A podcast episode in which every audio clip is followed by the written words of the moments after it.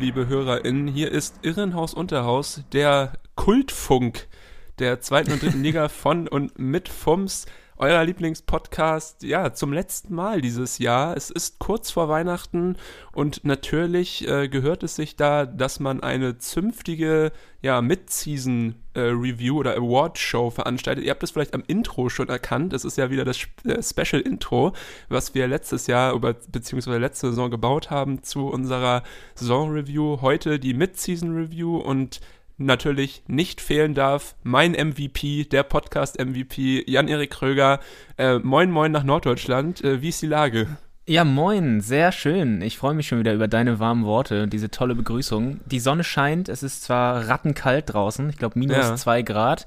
Ich bin gerade bei meinen Eltern äh, hier im Arbeitszimmer. Ich weiß nicht, ob man es ein bisschen am Hall hört, äh, der natürlich ein bisschen anders ist hier in diesen Hallen ja, als in meinem zwei Quadratmeter WG-Zimmer. Ähm, ja, die, die aber mir geht's wissen, gut. Jan-Erik wohnt in einem, also Jan-Erik Eltern wohnt in einem Schloss an der Schlei. Und, äh, Von Kröger er, nennt genau, man mich ja auch. Ist er gerade im Ostflügel, wo dann auch sich die äh, etlichen Arbeitszimmer befinden. Ja, sehr schön, dass du trotzdem, äh, ja, trotzdem du jetzt mich nicht verlaufen habe. genau. In diesen zu, Gemäuern, ja. Zu mir gefunden hast. Ja, hier ist es ähnlich. Also wirklich äh, wunderbares Wetter. Ich habe ja gehofft, so ein bisschen äh, nach diesem kleinen Wintereinbruch Ende äh, November, dass es vielleicht weiße Weihnacht gibt. Ähm, bei den Temperaturen könnte man das auch fast vermuten, aber wer weiß, äh, ob es regnet, ähm, beziehungsweise dann halt schneit. Es würde mich äh, freuen. Hat schon ewig, also ewig nicht mehr gegeben. Ich kann mich ja. nicht mehr daran erinnern. Bei dir schon mal, seitdem du auf der Welt bist? Bist du äh, Jahrgang 2004 bist du? 2006, ja. Ah, ja, ja. nee, äh, doch, das gab es auf jeden Fall schon mal, aber es ist auch schon länger her, so zehn Jahre oder so, das letzte Mal, dass es mir in Erinnerung ist, ja. Ich erinnere mich weißt immer noch an Weihnachten Rekord in diesem Jahr nur im Hause Daum. Das war unfassbar. Ach ja. So, ja. Gut, ähm, bevor wir in die Awardshow gehen, gibt es noch zwei... Das ist schon wieder zwei zu viel für mich hier am Anfang. gut, sehr gut. gibt es zwei Dinge, über die wir reden müssen ähm, die nichts mit den Awards zu tun haben, aber uns auch auf der Seele so ein bisschen brennen, beziehungsweise euch als ähm, regelmäßige Verfolger des Zweit- und Drittligasports sicherlich auch. Ähm, ja, zwei Dinge, die unschön ist, äh, sind eins davon ganz besonders. Und zwar äh, gab es einen Vorfall am Wochenende beim Spiel vom VfL Osnabrück gegen MSV Duisburg, ja. äh, den es so noch nie gegeben hat. Also gegeben hat es das bestimmt schon, aber nicht mit der Folge. Nämlich wurde Aaron Opoku, ihr kennt ihn, äh, Flügelflitzer vom VfL Osnabrück äh, mit Stationen bei Hansa Rostock und äh, Jan Regensburg, gehört noch dem HSV, äh, rassistisch beleidigt von einem Duisburg-Fan, wie sich jetzt auch später herausstellte. Der wurde bereits identifiziert. Ähm, mhm. Laut äh, ja, Focus, die sich, glaube ich, auf eine andere Zeitung berufen, soll der Fan gesagt haben, du, du Affe kannst keine Ecke schießen oder kannst zwar eh keine Ecke schießen.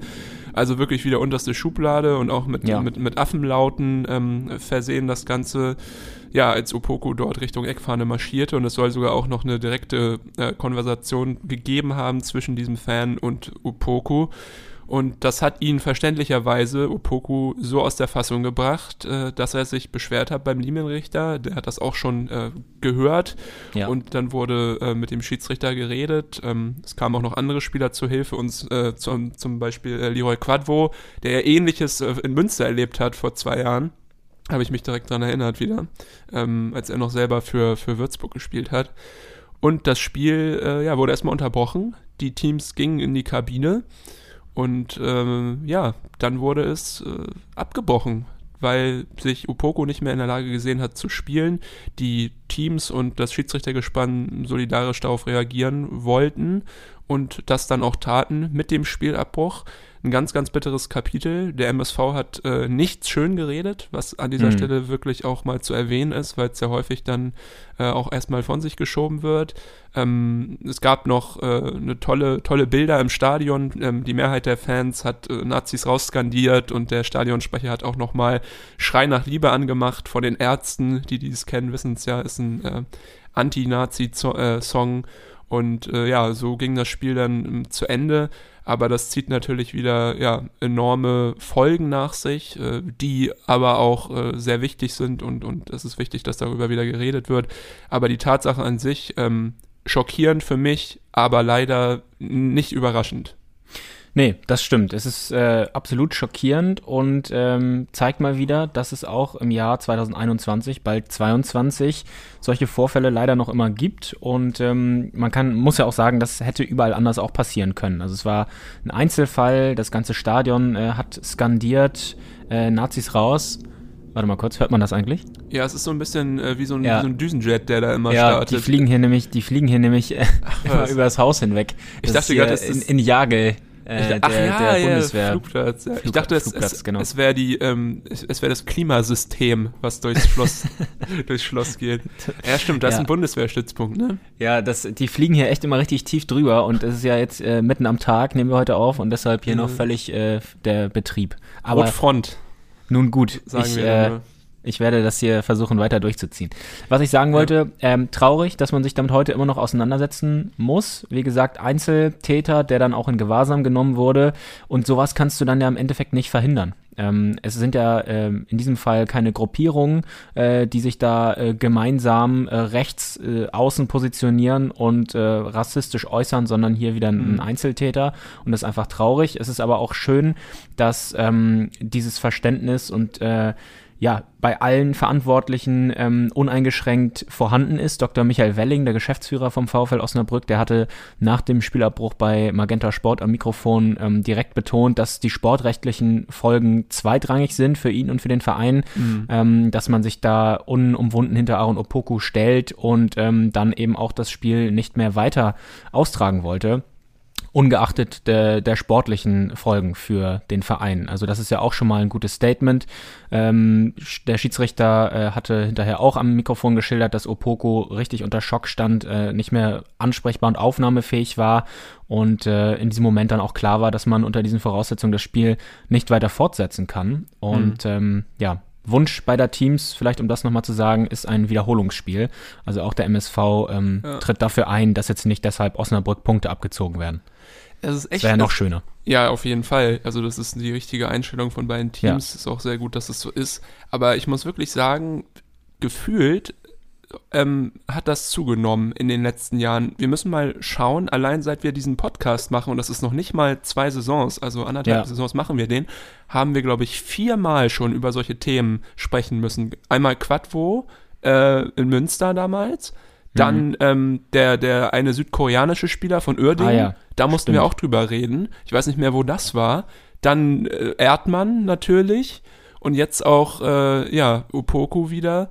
Das ist echt krass, finde ich, dass wir, dass wir uns somit, äh, so oft damit rumschlagen müssen und, und ja. zeigt ja auch, dass ähm, ja, irgendwie nicht viel passiert. Du hast nämlich schon recht, ähm, in einigen Vereinen sind es sicherlich Gruppierungen, in dem Fall war ja. es wahrscheinlich ein Einzeltäter, aber ich glaube, was halt auch die dazu verleitet, das immer wieder zu machen, äh, ist, dass es nicht wirklich so angstmachende Präzedenzfälle gibt von, von Menschen, die halt so in Erscheinung getreten sind, die dann mal richtig, wirklich den langen und harten Arm des Gesetzes gespürt haben, weil mhm. es wird immer äh, kurz danach extrem verurteilt und es wird sich distanziert aber ja, in der Präventivarbeit ändert sich nichts. Es werden immer noch dieselben Videos gezeigt, dieselben T-Shirts bedruckt.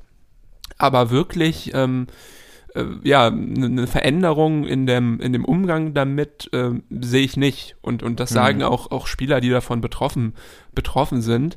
Und äh, deswegen denke ich, dass jetzt dieses Zeichen mit wir brechen ein Spiel ab, wenn sowas passiert, ist auf jeden Fall schon mal ein Schritt, der zumindest äh, symbolisch in die richtige Richtung geht. Und ja. das ist ja auch ähm, Novum, dass das passiert ist. Und Absolut. wenn das, äh, glaube ich, ähm, üblicher wird einfach und wenn auch eine Kultur mhm. geschaffen wird, in der es okay ist, dass ein Spieler, der rassistisch beleidigt wurde, zum Schiedsrichter geht und sagt, hier, äh, guck mal, so und so ist das passiert und dann ist klar, okay, das geht nicht so, wir brechen das ab. Ich glaube, dann überlegen sich diese Idioten auch noch äh, vorher, ob sie das jetzt machen oder nicht weil ja. äh, das natürlich dann ähm, viel, viel mehr Auf Aufmerksamkeit ähm, auf, auf das Geschehene äh, zieht. Aber ja, ja, echt irgendwie zum Kotzen.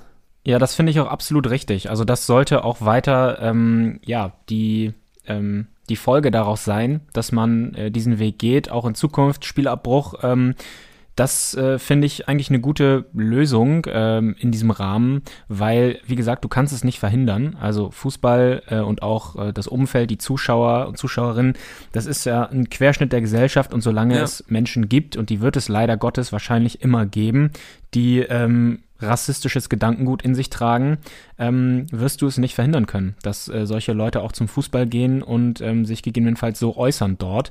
Ähm, aber dieses Zeichen zu setzen, für solche Leute spielen wir hier keinen Fußball, solche Leute wollen wir hier nicht als Zuschauer haben, dann spielen wir hier eben nicht, ähm, finde ich in diesem Rahmen dann das angemessene Zeichen. Ja, du hast, Fall. du hast schon recht, mit Meinungsfreiheit, klar musst du damit, ähm, damit leben können, dass du vielleicht im selben Stadion stehst wie, wie AfD oder, oder auch NPD-Wähler, in einigen mhm. Fällen wahrscheinlich, aber das ähm, also, also dass die dann öffentlich halt äh, Leute diskreditieren und, und beleidigen, geht, geht halt nicht.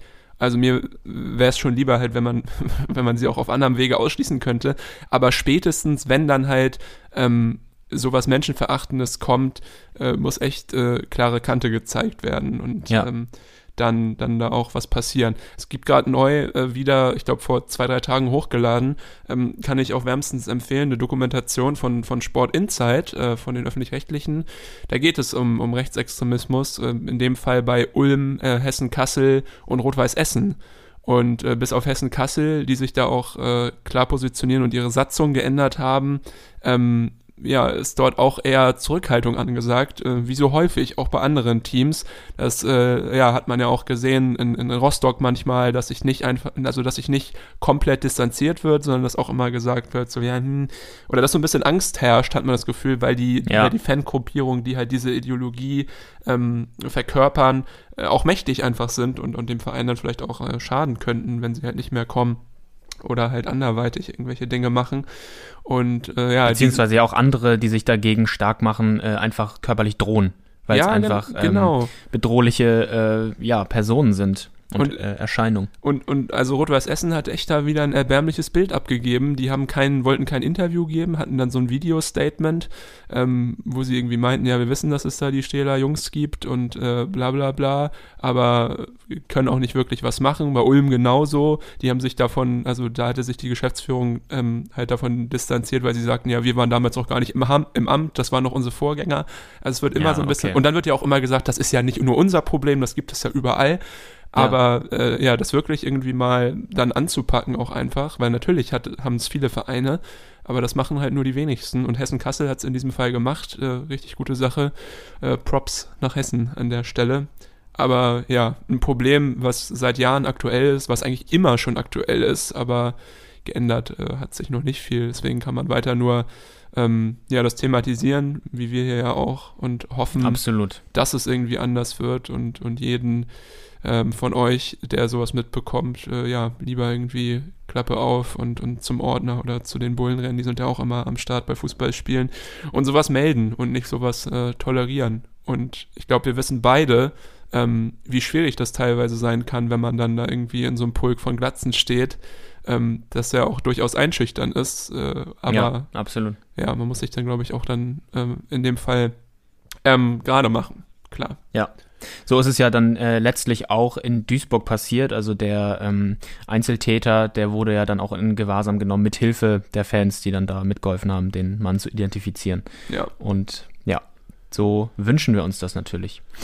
Gut, dann müssen wir noch über eine zweite Sache sprechen. Vom ja. Wochenende am Sonntag äh, wurde nämlich noch etwas bekannt. Und zwar Sascha Milders. Letzte Woche haben wir noch über ihn gesprochen. Vertragsauflösung. Mittlerweile spruchreif.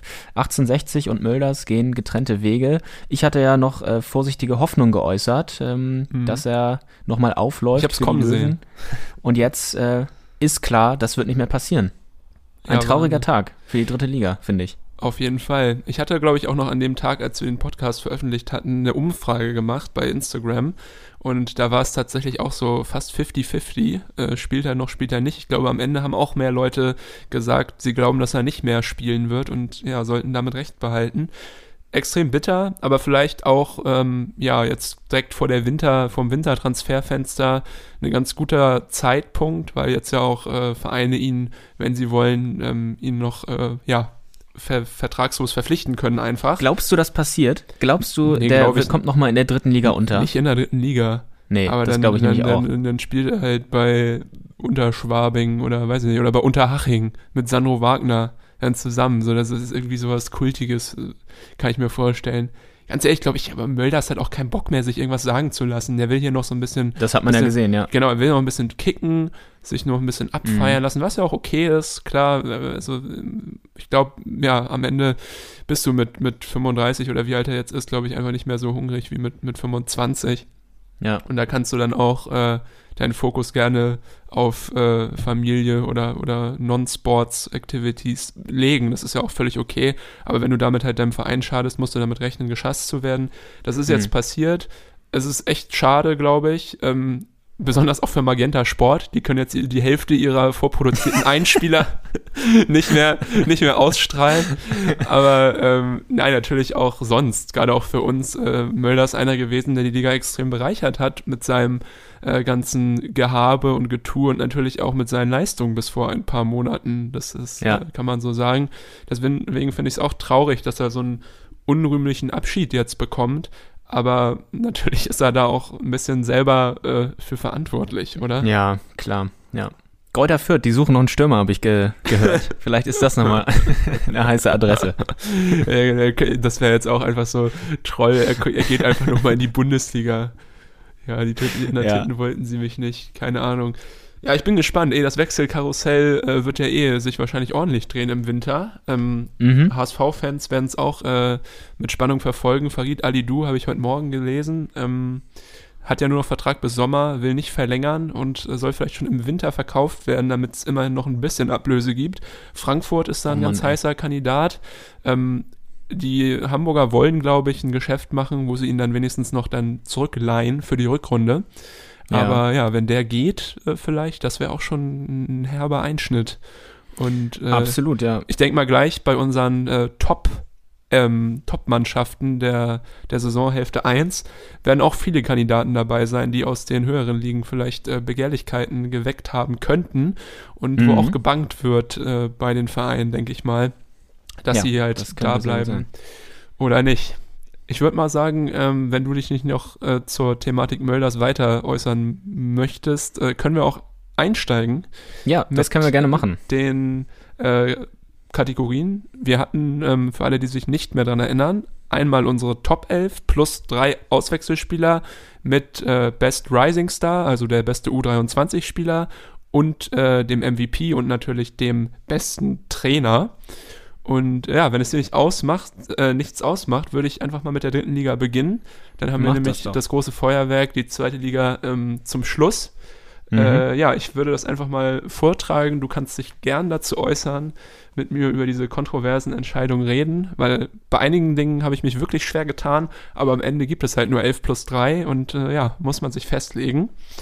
Im Tor für mich eine Position, wo es nicht so viel zu überlegen gab, denn äh, ja, da gibt es eigentlich nur einen, der dort äh, den Kasten hüten kann, und das ist Matteo Raab vom ersten FC Kaiserslautern. Ähm, Kaiserslautern, die beste Defensive der Liga, nur 13 Gegentore, das muss man sich mal vorstellen. Boah.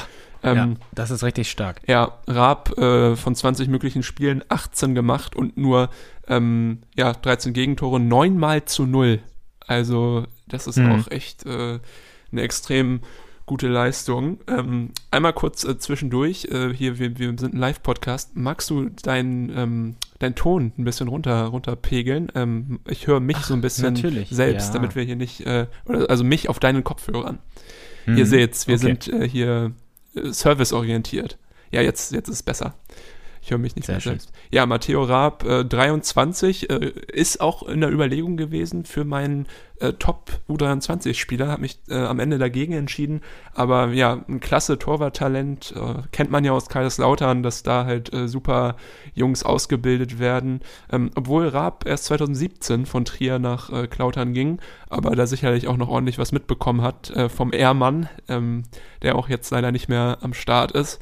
Aber ja, für mich einfach eine Bank da hinten drin und äh, liegt, glaube ich, auch so ein bisschen daran, dass Torwerte der letzten Saison, die damals sehr gut waren, wie zum Beispiel Weinkauf oder Hiller, dieses Jahr nicht so ein gutes äh, Team einfach haben und nicht so glänzen können wie letztes Jahr.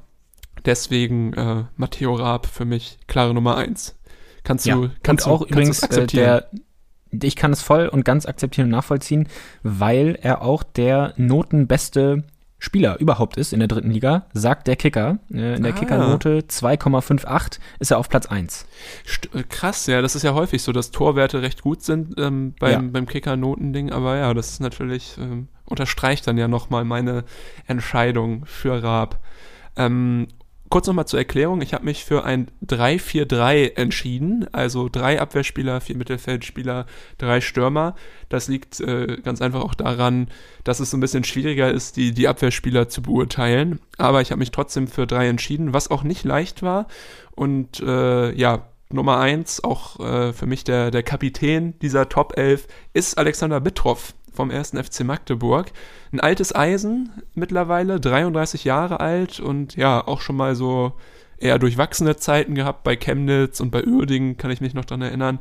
Dieses Jahr aber wirklich extrem wichtig und auch einer der äh, ja, Eckpfeiler des Magdeburger Erfolges. Äh, Magdeburg, ihr wisst es, mit acht Punkten Vorsprung auf Platz 1 der dritten Liga. Es sieht richtig, richtig gut aus äh, für die Jungs aus Sachsen-Anhalt und Bittroff hat großen Anteil daran, ist, äh, wenn sein Innenverteidiger Kollege Müller verletzt ist, Kapitän. Das äh, war ziemlich häufig der Fall und äh, ja, auf jeden Fall ein Garant dafür, dass hinten nicht so viel fällt. Auch Magdeburg mit einer super Defensive nur 18 Gegentore, das ist die zweitbeste der Liga.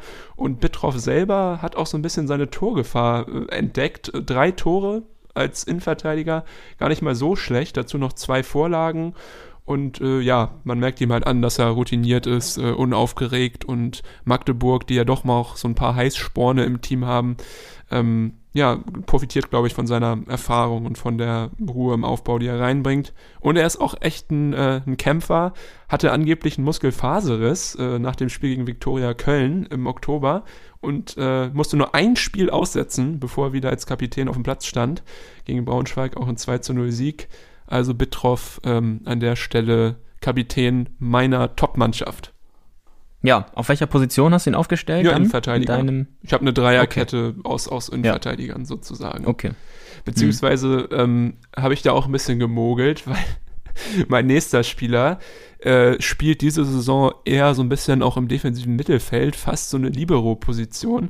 Und zwar ist es äh, Janis Nikolaou.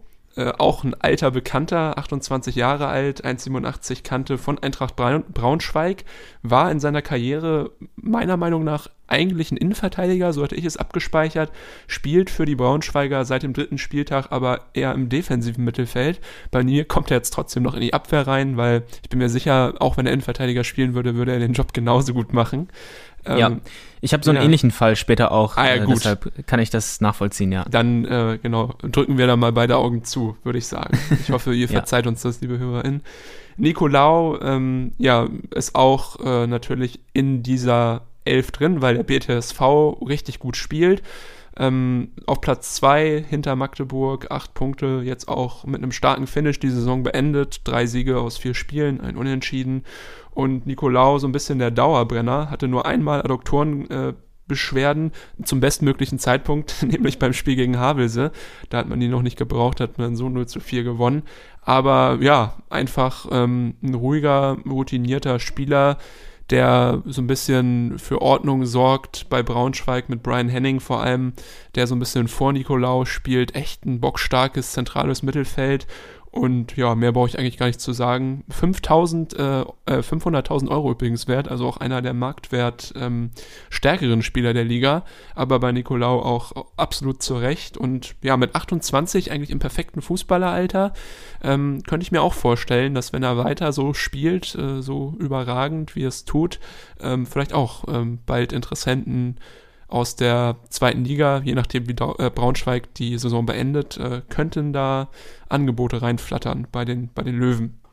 Aber ja, hm. der gefällt mir gut. Ich weiß nicht, wie äh, hast du Nicolau gesehen? Ja, kannst solide, du mir zustimmen? Äh, Gut. Ja, ich kann dir, ich kann dir zustimmen. Äh, letztes Jahr war er ja sogar äh, auch noch in der zweiten Liga mit Braunschweig unterwegs. Ja. Da Wie gesagt, hat er mir nicht ganz so gut gefallen. Das lag aber natürlich auch am Gesamt-Braunschweiger äh, Auftreten. Ähm, ja. ja, da ist er doch in diesem Jahr eine Liga darunter deutlich souveräner unterwegs und ähm, ja, wer weiß, vielleicht ist er ja auch sogar mit Braunschweig dann im kommenden Jahr wieder eine Etage höher unterwegs, wenn es so bleibt. Im Momentan Sommer ja ganz gut aus. Ja, im Sommer wollten ihn sogar die Schanzer verpflichten. Ähm, die hatten ja ganz lange da diese Transferblockade, ja. über die wir ja auch geredet haben. Aber das hat nicht geklappt. Also schon im Sommer gab es Interesse aus Liga 2, ähm, hat nicht sollen sein, aber da sieht man ja auch, klar, Schanzer sind ein Aufsteiger gewesen, aber dass da, glaube ich, auch die Qualität von Nicolau bekannt und erkannt ist vor allem. So, letzter äh, Platz in der ähm, Defensive bei mir, Marcel Segert von Waldhof Mannheim. Habe ich oh, mich ja. lange äh, schwer getan, weil Jesper Verlat, sein kongenialer Partner dort, ähm, ja ebenfalls super Leistung gebracht hat. Und ich habe mir so überlegt, hm, wen von den beiden nehme ich jetzt? Weißt du, Verlat und Segert sind so ein bisschen wie die ähm, Ole und Jan Eriks äh, des Fußballgeschehens. Äh, zwei zwei, zwei Top-Performer, die nebeneinander spielen und am Ende kann man nicht sagen, wer besser ist. Aber ich habe mich dann für Segert entschieden, weil er als, äh, als, als, als Kapitän einfach, glaube ich, für die Mannschaft extrem wichtig ist. Ist ja auch schon erfahren mit seinen 27 Jahren und äh, ja, wirkt auch einfach ähm, ein bisschen präsenter auf dem Platz als, als Verlat, ähm, ist so ein bisschen ja auch der Aggressive Leader. Mehr will ich dazu ja. auch gar nicht sagen. Marcel Segert äh, jetzt eine Knöchelverletzung gehabt, auch gegen Havelse. Hm. Äh, ja, ein bisschen Schema, was sich hier durchzieht dass Leute sich ja. gerne mal gegen Havel so eine Pause nehmen. Aber war jetzt auch wieder äh, zurück beim 0 zu 3 gegen Magdeburg. Zwar eine Niederlage, aber sonst eigentlich auch extrem wichtig für das Mannheimer Spiel. Und die Jungs äh, spielen ja auch durchaus eine Saison, die ähm, ja, einiges äh, an Hoffnung sich sehen lassen kann. Ja, genau. 34 Punkte auf dem vierten Platz. Äh, top, kann ich da nur sagen. Ja, ja, sehr zur Freude von mir. Ich hatte ja den Waldhof äh, am Anfang der Saison recht weit oben gesehen. In der Hinrunde haben sie das äh, bisher bestätigt. Ich habe auch gerade nochmal ähm, das Spielerprofil von Marcel Segert hier. Zwei Tore, ein Assist hat er auch noch äh, in 16 Spielen mhm. beigesteuert. Dazu noch ein Tor äh, im Pokal. Also das, ähm, ja, kann ich auf jeden Fall auch nachvollziehen. Segert auch sonst äh, mir immer positiv aufgefallen, wenn ich mal Mannheim-Spiele gesehen habe. Wirklich ja. aggressive Liga, äh, Leader in dieser Liga. In dieser aggressive ähm, Liga, ja. Ja, also passt auf jeden Fall, äh, support ich diese Nominierung in deinem Kader. Gut, dann äh, gehen wir ins Mittelfeld und äh, die erste Mittelfeldposition ist auch gleichzeitig mein MVP. Ich glaube, da gibt es keine zwei Meinungen. Es tut mir auch leid, es wird auch ein bisschen langweilig, äh, jedes Mal, wenn wir über ihn reden, ihn so abzukulten, aber er, recht, ah, ja. er, recht, er rechtfertigt weiß, es leider mit seinen Leistungen. Baris Attek. Ja, unser Mann. Verdient, aber. Also, was soll man anders sagen? Ne? Ja, was soll man anderes sagen? So ein bisschen Magdeburg, äh, das St. Pauli der dritten Liga. Auch eine Hammer-Rückrunde gespielt letztes Jahr und äh, keine Probleme gehabt, daran anzuknüpfen in der Hinrunde dieser Saison. Und Baris Artig steht wohl wie kein anderer für den Erfolg. Dem ist es völlig egal, ob da vorne Luca Schuler, Kai Brünker oder sonst wer drin steht. Er legt wirklich für jeden auf und ist dazu selbst auch noch torgefährlich. Ähm, ja, was halt einfach diese, also eine ganz toxische Mischung für seine für seine Gegner äh, ist. Also kann auch alles spielen, links außen, Mittelstürmer, offensives Mittelfeld. Äh, da fühlt er sich, glaube ich, am wohlsten. Aber ja, einfach überragend, was, was Artig äh, abgeliefert hat diese Saison. Wieder zehn Tore, neun Vorlagen in 19 Spielen. Ähm, kein, kein, kein anderer ist so gut wie er. Dazu kommt seine Standardstärke, seine, seine, seine Dribbelstärke. Also wirklich mit Abstand der beste Spieler dieser Liga. Und ja. Äh, ja, immer, also wenn ich Magdeburg mal sehe, ob es jetzt live ist oder in den Zusammenfassungen, gibt es, also gibt es immer diesen einen Moment, wo man wieder einmal durchatmen muss und denkt so, boah, krass, ey, das ist echt äh, heftig, was Artig auf den grünen Rasen bringt. Und bei dem ja. glaube ich auf jeden Fall ähm, Aufstieg hin oder her. Im Moment sieht es ja gut aus für den ersten FCM, dass der ähm, auch Interesse weckt ähm, aus, aus höheren Gefilden. Vielleicht ja. auch aus, aus ausländischen Ligen. Mal schauen. Das stimmt. Und er ist ja erst vor einem Jahr in der Winterpause genau. gekommen und äh, war vorher vereinslos ein halbes Jahr. Das muss man sich mal also im Sommer 2020, lassen, ne? ja. ja. in Dresden äh, nicht mehr gewollt, dann ein halbes Jahr vereinslos, dann zu Magdeburg am 5. Januar äh, diesen Jahres. Und du hast ja gerade gesagt, seine Statistik in dieser Saison kann sich sehen lassen, in jedem Spiel eine ja. Torvorlage, äh, eine Torbeteiligung. Auch seine komplette Statistik saisonübergreifend beim FC Magdeburg ist eine Torbeteiligung pro Spiel. In 34 Spielen 17 Tore, 17 Assists. Äh, das ist ist einsame Klasse. Also absolut verdient, äh, dass er dein MVP ist. Ich glaube, das ist auch so eine Sache, ich glaube, das war auch bei Dresden ähm, so, da wurde ihm ja manchmal so ein bisschen Disziplinlosigkeit vorgeworfen oder ist charakterlich ein bisschen schwierig. Das merkt man, glaube ich, auch immer so ein bisschen, weil wenn es mal nicht läuft, ist er, glaube ich, auch schnell angepisst und hat keinen Bock mehr. Aber wenn er in einem guten System spielt und sich da entfalten kann, und das ist bei Magdeburg möglich, dann gibt es eigentlich äh, niemanden in der Liga, der ihn stoppen kann. Und es freut mich umso mehr, dass er da irgendwie so gut ankommt und generell, dass Magdeburg so gut performt weil äh, müssen wir uns auch nichts vormachen, Magdeburg äh, auf jeden Fall auch eine Bereicherung für Liga 2, wenn es denn klappen sollte. Ja.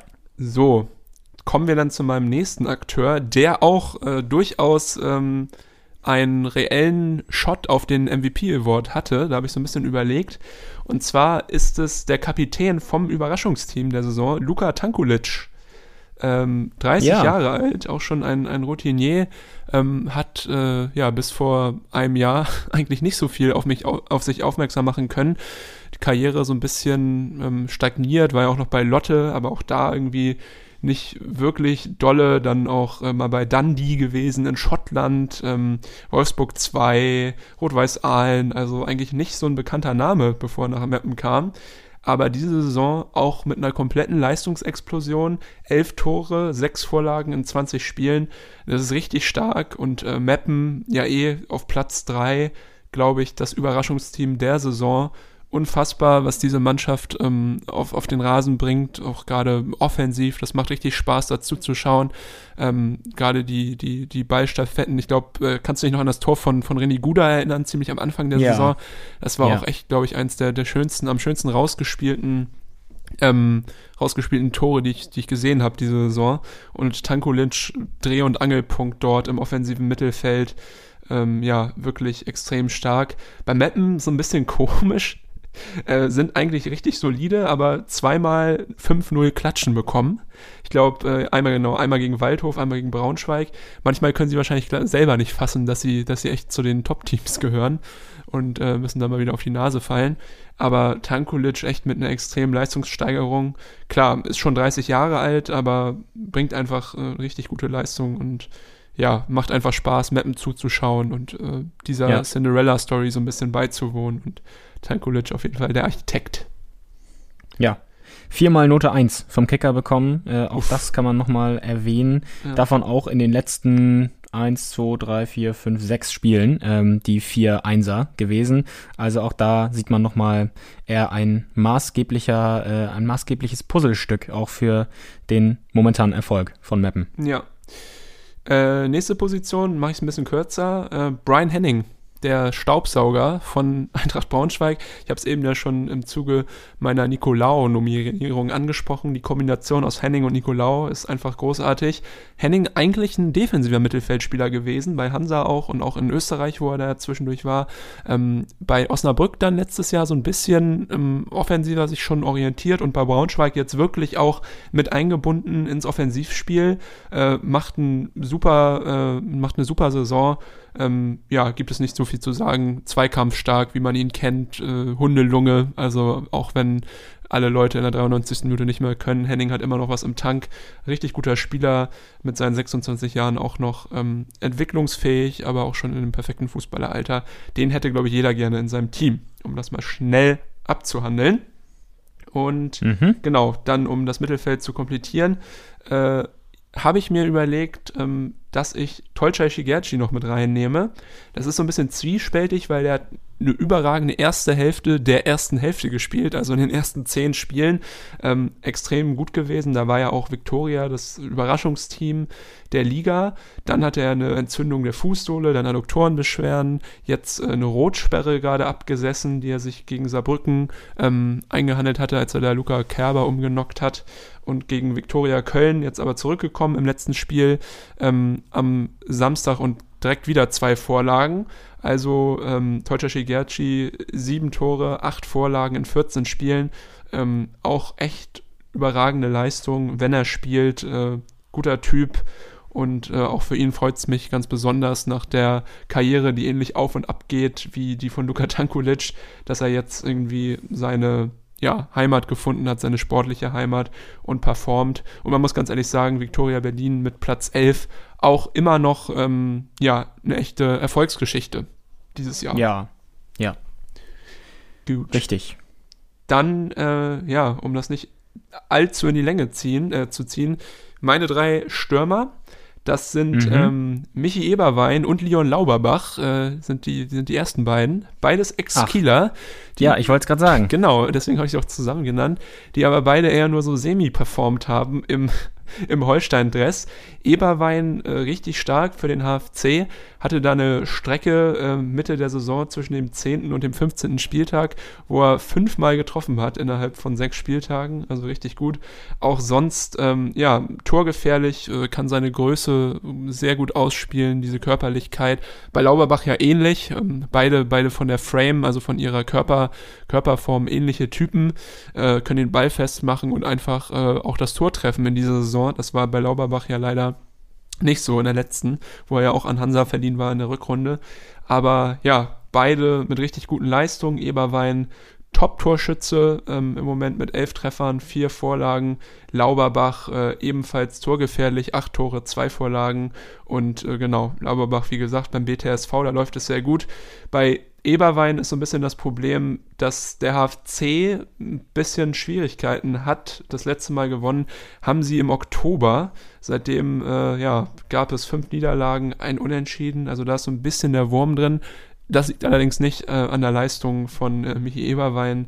Die ist äh, ja. überragend und deswegen denke ich, hat er sich diesen Platz in der Ehrenelf auch verdient. So. Wunderbar. Und der letzte in der Startaufstellung, ähm, ja, Gustav Nilsson. Für mich äh, der stärkste Stürmer der Liga. Äh, elf Tore, teilt sich mit Eberwein Wein die Nummer eins, dazu sechs Vorlagen. Ähm, ja, hätte, glaube ich, jeder an seinen Reihen 1,96, dazu aber noch schnell und äh, Kopfballstark und äh, man sieht an seinen sechs Vorlagen auch mit guter Übersicht. Also wirklich Nilsson einer, der äh, die Liga extrem bereichert, Wien Wiesbaden auch bereichert. Und da geht es mhm. ja auch langsam wieder ein bisschen Richtung oben. Man konnte jetzt die ähm, Hinrunde beenden mit äh, zwei Siegen, beziehungsweise das Spiel gegen Freiburg war ja auch schon das erste der Rückrunde. Aber äh, ja, bei Wien Wiesbaden sieht es ganz gut aus, haben sich gefangen nach der Entlassung von Rüdiger Rehm, die ja für uns beide auch so ein bisschen überraschend kam. Äh, Ging es ja erstmal auch noch ein bisschen runter. Aber ja, dann ähm, konnten sich die Jungs auch schnell wieder fangen. Bei Nilsson muss man noch sagen, ähm, das macht seine Statistik eigentlich noch beeindruckender. Drei Spiele äh, konnte er nicht äh, spielen wegen einer Verletzung der Bauchmuskulatur. Also in 17 Spielen, äh, 17 Torbeteiligung, ähnliche Statistik wie, wie Artig, also wirklich äh, überragend. Respekt vor Gustav Nilsson. Absolut, gut.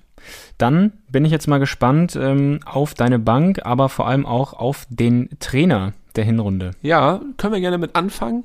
Ähm, ja. Habe ich auch äh, lange überlegt, aber ich glaube, am Ende muss man ja auch so ein bisschen das in der Relation sehen von dem Kader, den der Trainer zur Verfügung hat, äh, dem Budget vielleicht. Und da gibt es auch einfach nur äh, eine Option, nämlich Rico Schmidt, der Trainer ah, vom SV ja. Meppen. Klar, Christian Titz macht einen guten Job, äh, Antwerpen macht einen guten Job, aber ähm, Rico Schmidt, äh, dass der Meppen, die eigentlich abgestiegen waren, man kann es gar nicht oft genug sagen, letztes Jahr, äh, also letzte Saison, die sind, würden eigentlich jetzt in der vierten Liga kicken, aber Rico Schmidt äh, sorgt dafür, dass sie im Aufstiegskampf um die zweite Liga dabei sind. Ähm, Glaube ich, das größte, das größte Wunder seit, äh, ja, keine Ahnung, seit, seit ja, Seit Leicester. Mir, mir, fehlen die Worte, ja, wirklich. Also es ist wirklich einfach großartig, äh, was er macht und, und wie er dieser Mannschaft irgendwie einen neuen äh, Siegeswillen eingehaucht hat und äh, ja, macht da extrem gute Arbeit. Deswegen Rico Schmidt für mich äh, die Nummer eins. Kannst damit leben. Damit kann ich leben. Deine äh, Argumentation klingt nachvollziehbar, macht ja einfach einen guten Job und äh, ja, wie gesagt, SV Meppen ein halbes Wunder. Ja, dass sie wirklich da oben mitmischen. Gut, dann äh, handeln wir schnell meine Bank ab. Da ist nämlich auch mein U23 Top-Talent drauf, also mein U23 MVP. Das ist nämlich Florian Kleinhansel von VfL mhm. Osnabrück, äh, 21 Jahre alt, ähm, 2000 erst geboren, das hört sich echt immer krass an. Linker Verteidiger, äh, traditionell ja eine Position, ähm, bei der Deutschland häufig Probleme hat. Mittlerweile geht's ja so ein bisschen mit David Raum, der jetzt ja auch groß wird auf dieser Position, aber lange Zeit ja so ein bisschen der, der, der die schmerzende Blase am, am, am Fuß der deutschen Nationalmannschaft. Aber mit ja. Florian Kleinheinsel kommt auch ein ähm, vielversprechendes Talent hoch.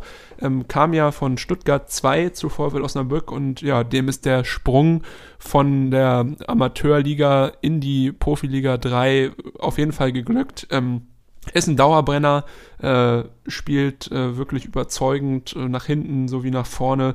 Ein Tor, eine Vorlage, jetzt nicht viel, aber das spiegelt auch nicht die Leistung wider, die er bringt. Er ist extrem wichtig für die Mannschaft, äh, macht extrem wichtige Läufe und äh, ja, ich hatte überlegt, Luca Kerber von ähm, Saarbrücken, der ja auch wirklich ein wichtiges Element im Saarbrücker Spiel ist, äh, wäre mein zweiter Kandidat gewesen, habe mich am Ende dann aber für Kleinhansel ähm, entschieden, weil er doch äh, aus meiner Sicht noch ein bisschen wichtiger ist für das Osnabrücker Spiel. Ja. Und äh, die Bank komplettieren tun Dominik Martinovic und Ole Keuper. Ole Keuper mit David Blacher, kongeniales Mittelfeld, dort bei Meppen, ähm, ja, sind so ein bisschen auch die Staubsauger wie Henning und Nicolau vor der Defensive, machen einen guten Job, ist nicht viel drüber zu sagen. Und Martinovic, ähm, ja, einfach auch mit einer überzeugenden Saison, 19 Spiele, 10 Tore, 4 Vorlagen, vorne mit Lebeau drin, sorgt immer für Gefahr und äh, hängt sich rein, ist auch so ein bisschen mit Segert der Aggressive Leader da von dem Team.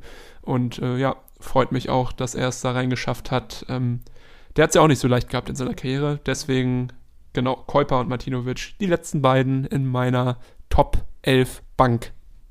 So. Jawohl. Mund, Dann haben wir es doch geschafft, Mund die ist dritte Liga. Genau, jetzt bist du dran.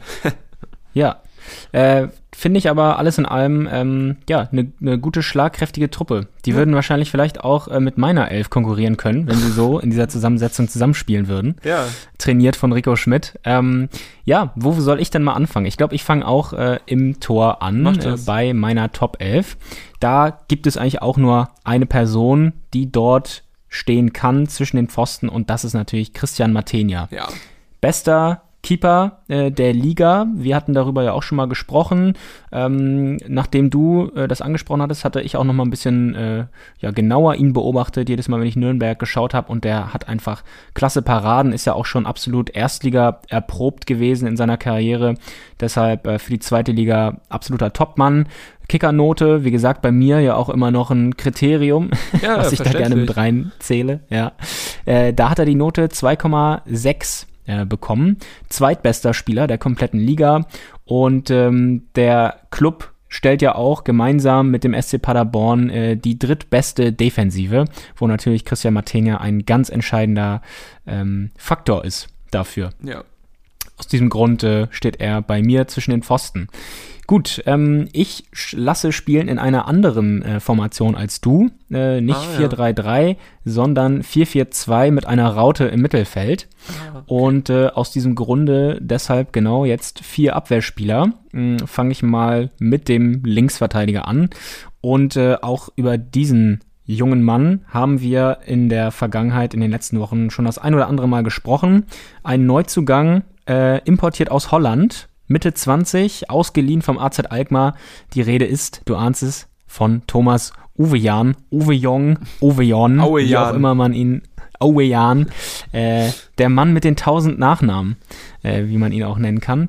Mhm. Äh, drei Tore, sieben Vorlagen, ähm, das lässt sich sehen für eine Hinrunde äh, in 18 Spielen. Und die Kicker-Note 3, auch da äh, ist er relativ weit vorne dabei. Nur eine gelbe Karte gesehen, ähm, routiniert, ähm, insbesondere in den letzten Wochen macht er mit starken Leistungen auf sich aufmerksam. Das ist mir nachhaltig in Erinnerung geblieben. Deshalb ähm, für mich in der Startelf. Übrigens äh, der einzige Schalker in meiner ah, Startelf. Okay. Ja. Ähm, auch das vielleicht ein. Ja, nee, Terodde hat es nicht reingeschafft. Liegt aber auch daran, ähm, dass er ja auch eine kleine Flaute hatte. Stimmt, ja. Äh, das musste ich ihm äh, negativ auslegen. Man ist ja sonst ganz anderes von ihm gewohnt. Ja. Kennt man ja sonst nicht. Und es gab natürlich auch in dieser Hinrunde noch zwei, drei andere Stürmer, die eine ganz starke stimmt, Hinrunde gespielt stimmt. haben. John Verhoek zum Und ähm, das wollte ich dann auch belohnen. ja, ja, gut.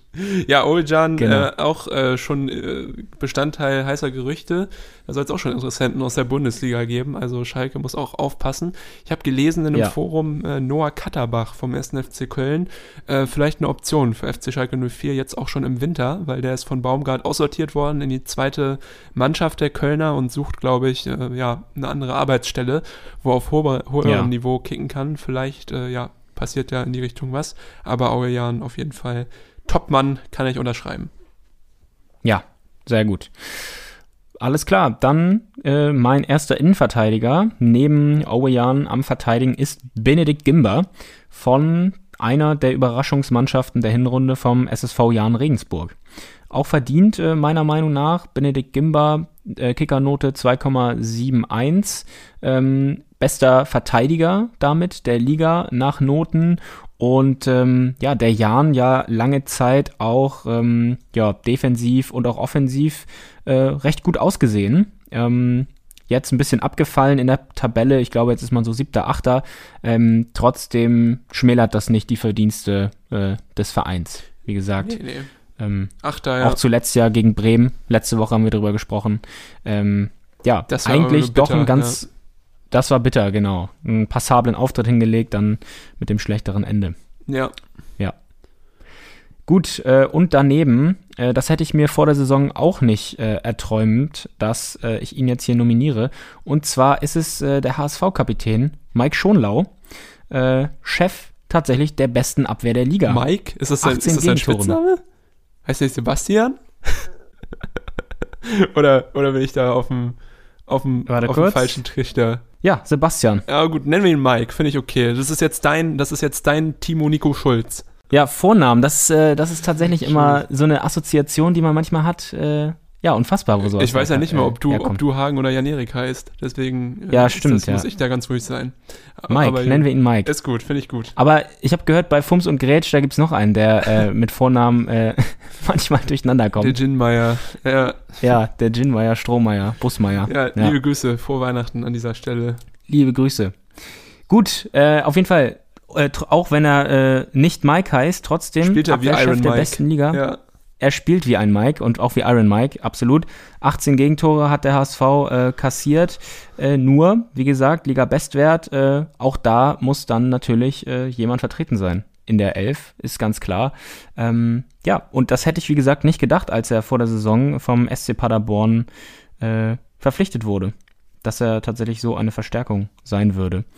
Äh, auch sein Nebenmann äh, in der letzten Zeit ist ja Mario Vuskovic, 20-jähriger mhm. Kroate. Ähm, der macht eine gute Figur. Äh, die letzten ähm, acht Spiele da neben ihm gespielt. Ähm, auch junger Mann. Ähm, Hat leider nicht reingeschafft, weil, wie gesagt, nur acht Spiele, aber schon lau. Äh, deshalb vertreten.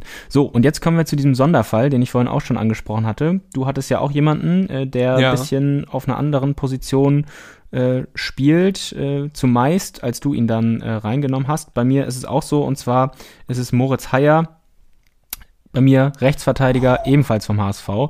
Finde ich ganz starke Hinrunde, weil ähm, auch fünf Tore. Er ist auch bei den erzielten Toren äh, mannschaftsintern recht weit vorne. Hm. Dazu noch eine Vorlage. Ähm, er hat mir echt äh, auf fast jeder Position natürlich auch offensiv, er hat ja auch mal im Mittelfeld äh, ausgeholfen und gespielt, gefallen. Ähm, ja, re recht stark am Ball, defensiv ganz gut, auch nicht äh, der langsamste, also er kann auf den äh, Außenbahnen auf jeden Fall mithalten. Ja. Äh, also ein ziemlicher Allrounder defensiv, hat mich äh, recht beeindruckt in der Hinrunde.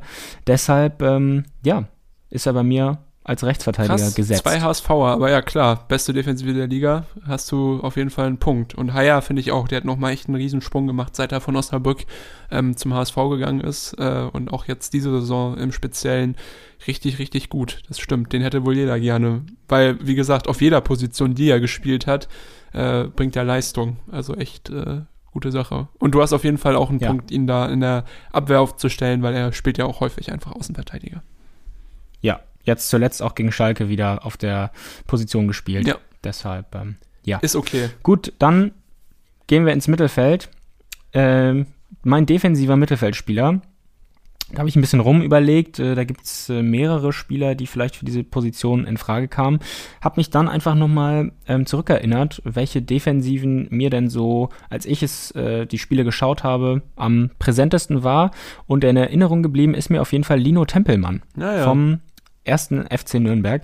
Drei Tore, vier Vorlagen, Kickernote drei. Und äh, ja, seine Auftritte äh, haben mir Freude bereitet. Äh, fürs Umschaltspiel, glaube ich, äh, ein guter Mann. Ähm, recht stark am Ball, aber auch defensiv ähm, kommt er seinen Aufgaben absolut äh, passabel nach. Auch er, äh, würde ich sagen, ein äh, einer der jungen Wilden, die mit daran beteiligt sind, dass der erste FC Nürnberg jetzt auf Platz 5 überwintert und zwar punktgleich mit Schalke und dem HSV. Also sehr gute Karten für den Club und äh, Lino Tempelmann vor der Abwehr bei mir drin. Auf jeden Fall. Hat ja auch schon Bundesliga-Erfahrung. Äh, Erfahrung. Eh ein geiler Transfer gewesen für, oder beziehungsweise ein geiles Leihgeschäft gewesen für äh, Nürnberg im Sommer. Ja, absolut. Und ähm, dann komme ich zu dem nächsten, der wieder von der Überraschungsmannschaft SSV Jahn Regensburg kommt. Und zwar ist es Saprit Singh. Ja. Auf rechts, äh, denke ich, hat dir auch gefallen. Ähm, das habe ich immer mal Total, so zwischen ja. den Zeilen rausgehört. Ähm, mir nämlich auch. Fünf Tore geschossen, sieben weitere vorbereitet. Das sind, ist eine starke Quote für den Offensivmann äh, vom Jan und einfach auch immer auffällig im Spiel. Wenn ich äh, Spiele sehe, äh, dann sticht er da meist heraus. Auf jeden Fall, ja, wirklich. Also auch gerade er mit seinen Standards ähm, hat sicherlich auch großen Anteil daran, dass äh, Regensburg so standardstark war. Ist ja das standardstärkste Team der Liga. Und auch einfach im Spiel merkt man auch, dass Sing ähm, talentiert ist, äh, am Ball, schnell und nicht ohne Grund mal von den Bayern äh, geholt wurde. Hm. Ja. Gut, alles Wer klar. kommt dann? Also er bei mir auf der rechten Seite. Ah, ja. Links kommt wieder ein Klubberer, Mats Möller-Deli. Ah, äh, okay. zwei Tore, vier Vorlagen, auch einer der besten Fußballer äh, der Liga. Am Ball natürlich stark, auch wenn uns beiden natürlich noch seine verpatzte Aktion gegen Schalke äh, in Erinnerung ist, äh, weil sie noch sehr frisch ist. Äh, da hätte er natürlich einfach querlegen müssen. Ähm, Kickernote 2,8 gehört damit zu den Top 15 der Liga. Und äh, er natürlich offensiv der Dreh- und Angelpunkt der Nürnberger. Wenn, wenn in der Schule zwei, ein Schnitt von 2,8 auch zu den Top 15 äh, gezählt hätte, dann wären meine Eltern zufrieden mit mir gewesen, auf jeden Fall. ja. Aber gut. Ja, Möller-Deli, den hatte ich gar nicht ähm, so auf der Rechnung jetzt für die Top 11, aber wenn du meinst, äh, die Benotung ist, ist, so gut, dann, dann hat er natürlich einen fairen Punkt darin zu sein. Aber der wäre mir jetzt nicht als erstes eingefallen. Aber klar, natürlich äh, ist nicht immer alles nur die nackten Statistiken, die zählen, sondern natürlich auch das, was er für das Spiel ausmacht. Und da hast du wahrscheinlich dann auch recht, dass er ähm, ja doch eher vielleicht auch häufig den Pass vor dem Pass spielt, ähm, der dann halt nicht mhm. ähm, zu finden ist in den Statistiken, aber einfach extrem wichtig ist. Und äh, ja, hast sicherlich recht damit. Ja, seine Statistiken, äh, zwei Tore, vier Vorlagen, klar, die könnten auch noch ein bisschen besser sein. Ähm, ja, aber auch da fußballerisch wirklich einer der besten Spieler, äh, unumstritten, glaube ich, der Liga. Und deshalb, ähm, ja, kann man, kann man das schon verstehen, wenn er hier drin ist. Ich konnte es äh, zumindest. Ja. Und äh, ja, dann fehlt noch der Zehner, hängende Spitze, äh, auch so ein bisschen Offensiv-Allrounder und zwar Daniel Cheré vom FC St. Pauli. Fünf Tore, zehn Vorlagen. Bester Vorlagengeber äh, der Liga oder der zweitbeste. Ich bin mir gerade nicht sicher, ob Sonny Kittel äh, da nicht noch eine Vorlage mehr hat. Auf jeden Fall ganz weit vorne mit dabei. Ähm, ja, auch hier kann man, äh, kann man, glaube ich, ja, verstehen. Er ist super wichtig für den FC St. Pauli. St. Pauli äh, marschiert durch die Liga in einer Art, ähm, ja, wie auch wir beide das, glaube ich, nicht vor der Saison in dieser Art und Weise für möglich gehalten haben. In einer Selbstverständlichkeit zerlegen sie nahezu jeden Gegner, äh, nur gegen Darmstadt. Da hat es nicht äh, gepasst in der Hinrunde äh, gegen den Zweitplatzierten 0 zu 4 verloren. Ansonsten äh, St. Pauli und auch Cheré super stark unterwegs. Mhm. Deshalb äh, Dreh- und Angelpunkt auch da in der Offensive. Äh, ein anderer, sein Teamkollege, Und um das vorwegzunehmen, auch mein MVP Guido Burgstaller. 14 ja. Tore, 4 Vorlagen. Ja. In der Torjägerliste ganz vorne auch. Er lebt seinen dolfen Frühling da gerade. Irre wirklich, ja. was, der, was der abliefert. Ähm, ja, kann ich nur zustimmen. Hätte ich, glaube ich, genauso gemacht. Gibt keinen anderen, der so wichtig ist für sein Team und keinen anderen, der wirklich auch so beeindruckende Tore geschossen hat wie Burgstaller dieses Jahr. Also wirklich krank, mhm. was der abliefert. Alles klar. Und sein Sturmpartner ist Philipp Tietz. Da ah, habe ich ja. mich ein bisschen schwer getan, ob Pfeiffer ich äh, Luca Pfeiffer oder Philipp Tietz nehme. ja, genau. Gedacht, ja. Ausschlag, ausschlaggebend war hier, äh, dass beide haben ja zwölf Tore.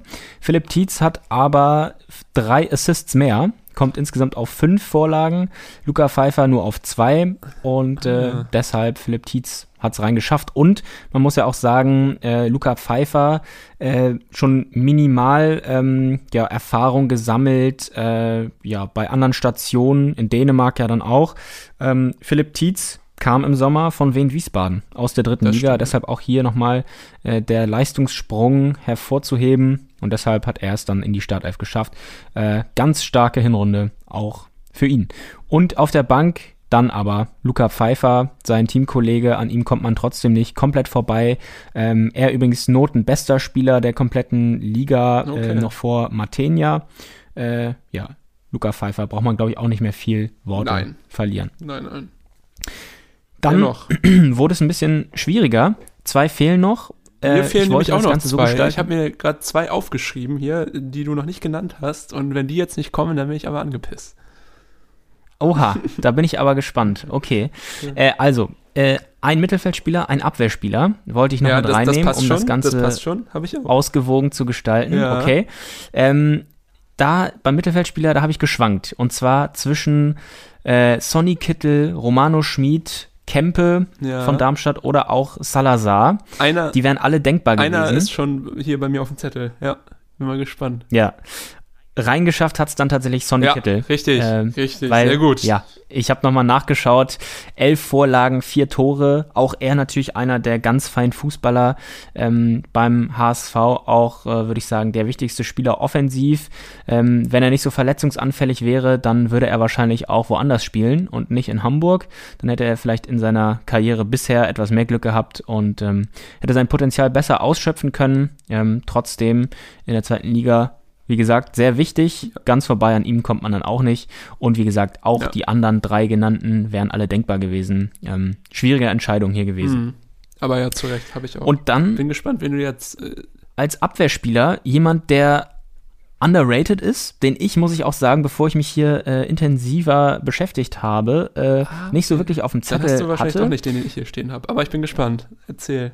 Es ist ein Routinier und zwar Uwe Hünemeyer ah, ja. vom SC Paderborn. Ja. Ein Routinier, und ähm, ja, zweimal nur gelb gesehen, solide Kickernote 3,1 und wie gesagt, SC Paderborn dachte ich, muss auch nochmal erwähnt werden, auch wenn sie in der Tabelle nur auf Platz 9 stehen. Ähm, teilen sie sich, wie gesagt, mit dem ersten FC Nürnberg die drittbeste Defensive und da dachte ich, einen Defensiven von Paderborn muss ich nochmal mit reinnehmen und Uwe Hünemeyer, äh, wie gesagt, ist ja einfach auch ein Routinier, schon viel äh, mitgemacht in seiner Karriere, früher mal bei Dortmund gewesen, Stimmt, ja. bei Cottbus gewesen, ähm, ja, und jetzt eben ganz wichtiger Bestandteil mit 35 beim SC Paderborn. Ähm, ihm zu Ehren äh, für sein Lebenswerk, kann man ja fast ist sagen. Ist auf jeden Fall auch nochmal hier eine Nominierung. Eine Instagram-Empfehlung. Uwe Hünemeyer ähm, postet echt manchmal ganz lustige Sachen. Also lasst mal ein Follow da. Äh, wen ich jetzt äh, statt Hünemeyer nominiert hätte, will ich einfach nochmal kurz sagen, ist Lead Paccarada. Der äh, ah, hat, ja, da habe ich so ja, gedacht, ja, so, ah, der, der fehlt eigentlich noch. Aber klar, du hast schon recht, die, die du genannt hast, haben natürlich auch alle eine Berechtigung. Aber Paccarada äh, fand ich besonders äh, ja, beeindruckend auch noch in dieser Hinrunde. ja, stimmt. Fünf Vorlagen, zwei Tore als Außenverteidiger und äh, ja, ist eigentlich auch immer gefährlich, die Flanken, die von ihm kommen oder die Freistoßflanken. Deswegen hätte, hätte er es bei mir, glaube ich, reingeschafft. Aber gut, äh, es war deine Aufgabe, du hast dich so entschieden, die Pille muss ich schlucken alles okay. Jetzt ja. fehlt noch. Paccarada ja. sehe ich auch, muss ich sagen. Okay. Hat er sogar auch ein Traumtor im Hinspiel gegen Kiel gemacht und ganz starke Leistungen.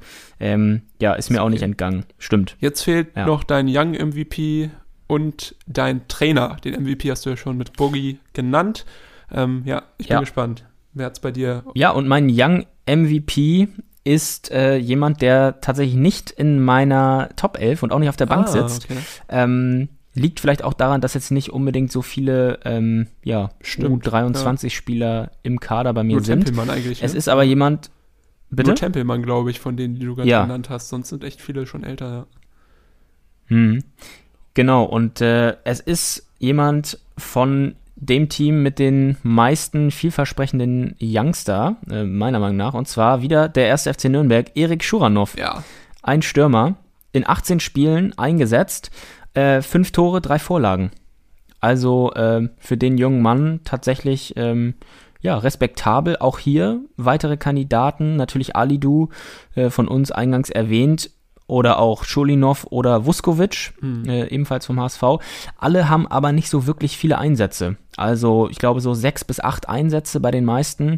Ähm, bei Chulinov könnten es auch ein, zwei mehr sein. Erik Schuranov hat da auf jeden Fall äh, deutlich mehr Einsätze und ähm, ja, ist mir deshalb auch ein bisschen mehr äh, aufgefallen.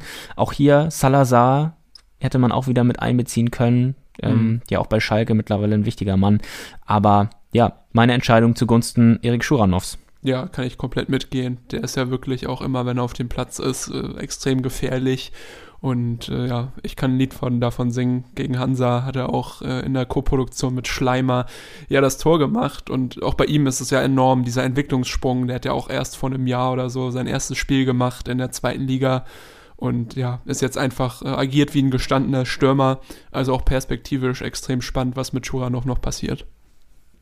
Hm. Der Trainer. Alles klar. Der Trainer, äh, genau, den MVP, den hatten wir schon. Und trainiert wird meine Elf, muss ich auch sagen, äh, von Timo Schulz. Ähm, einfach, wie gesagt, St. Pauli hat dominiert, dominanter Fußball in der Hinrunde, weiterhin beeindruckend, auch wenn das Ganze natürlich jetzt mit dem jüngsten Spiel in Kiel einen kleinen Dämpfer bekommen hat ähm, in der Winterpause. Das halt vielleicht noch so ein bisschen nach. Äh, Timo Schulz hatte aber auch gesagt, äh, vielleicht ein Schuss vor den Bug zur rechten Zeit. Hinrunde, äh, Rückrunde ist ja noch lang. Man muss das Ganze ähm, das Ganze weiterhin professionell angehen. Ich hatte auch äh, gehört in diesem Zusammenhang, vier der letzten fünf Herbstmeister übrigens nicht aufgestiegen. Ach, okay, krass. Nur Arminia Bielefeld das hat das geschafft. Äh, auch deshalb, ja. ja auch deshalb eine Warnung für St. Pauli, ähm, ja, weiter das Ganze ernst zu nehmen. Aber sie haben in der Hinrunde Schalke geschlagen, Nürnberg geschlagen, den HSV, den großen Stadtrivalen geschlagen, Regensburg geschlagen. Ähm, in den allermeisten Spielen absolut rasiert und äh, dominant ausgesehen. Ja. Deshalb, ähm, wie gesagt, den Fußball, den Timo Schulz spielen lässt, der beeindruckt mich. Nur, wie gesagt, gegen Darmstadt und jetzt ein bisschen gegen Kiel hat man davon nicht so viel gesehen. Wobei Stimmt. man gegen Kiel auch sagen muss, Spielglück war da auch ein großer Faktor. Also St. Pauli hätte da auch durchaus in Führung gehen können, wenn nicht müssen. Ja, ja. ich denke auch bei St. Pauli kann ich mir auch jetzt nicht wirklich einen großen Leistungseinbruch äh, vorstellen. Und ja, die haben sicherlich eine gute Chance. Dann äh, zehn Jahre, glaube ich, nach dem letzten Abstieg aus der Bundesliga, ich glaube 10, 11 waren sie das letzte Mal in der Bundesliga, damals mit Gerard Asamoah, äh, ja, wieder aufzusteigen. Das wäre äh, ihnen zu wünschen. Aber genau, mal ja. schauen, was die Saison noch bringt.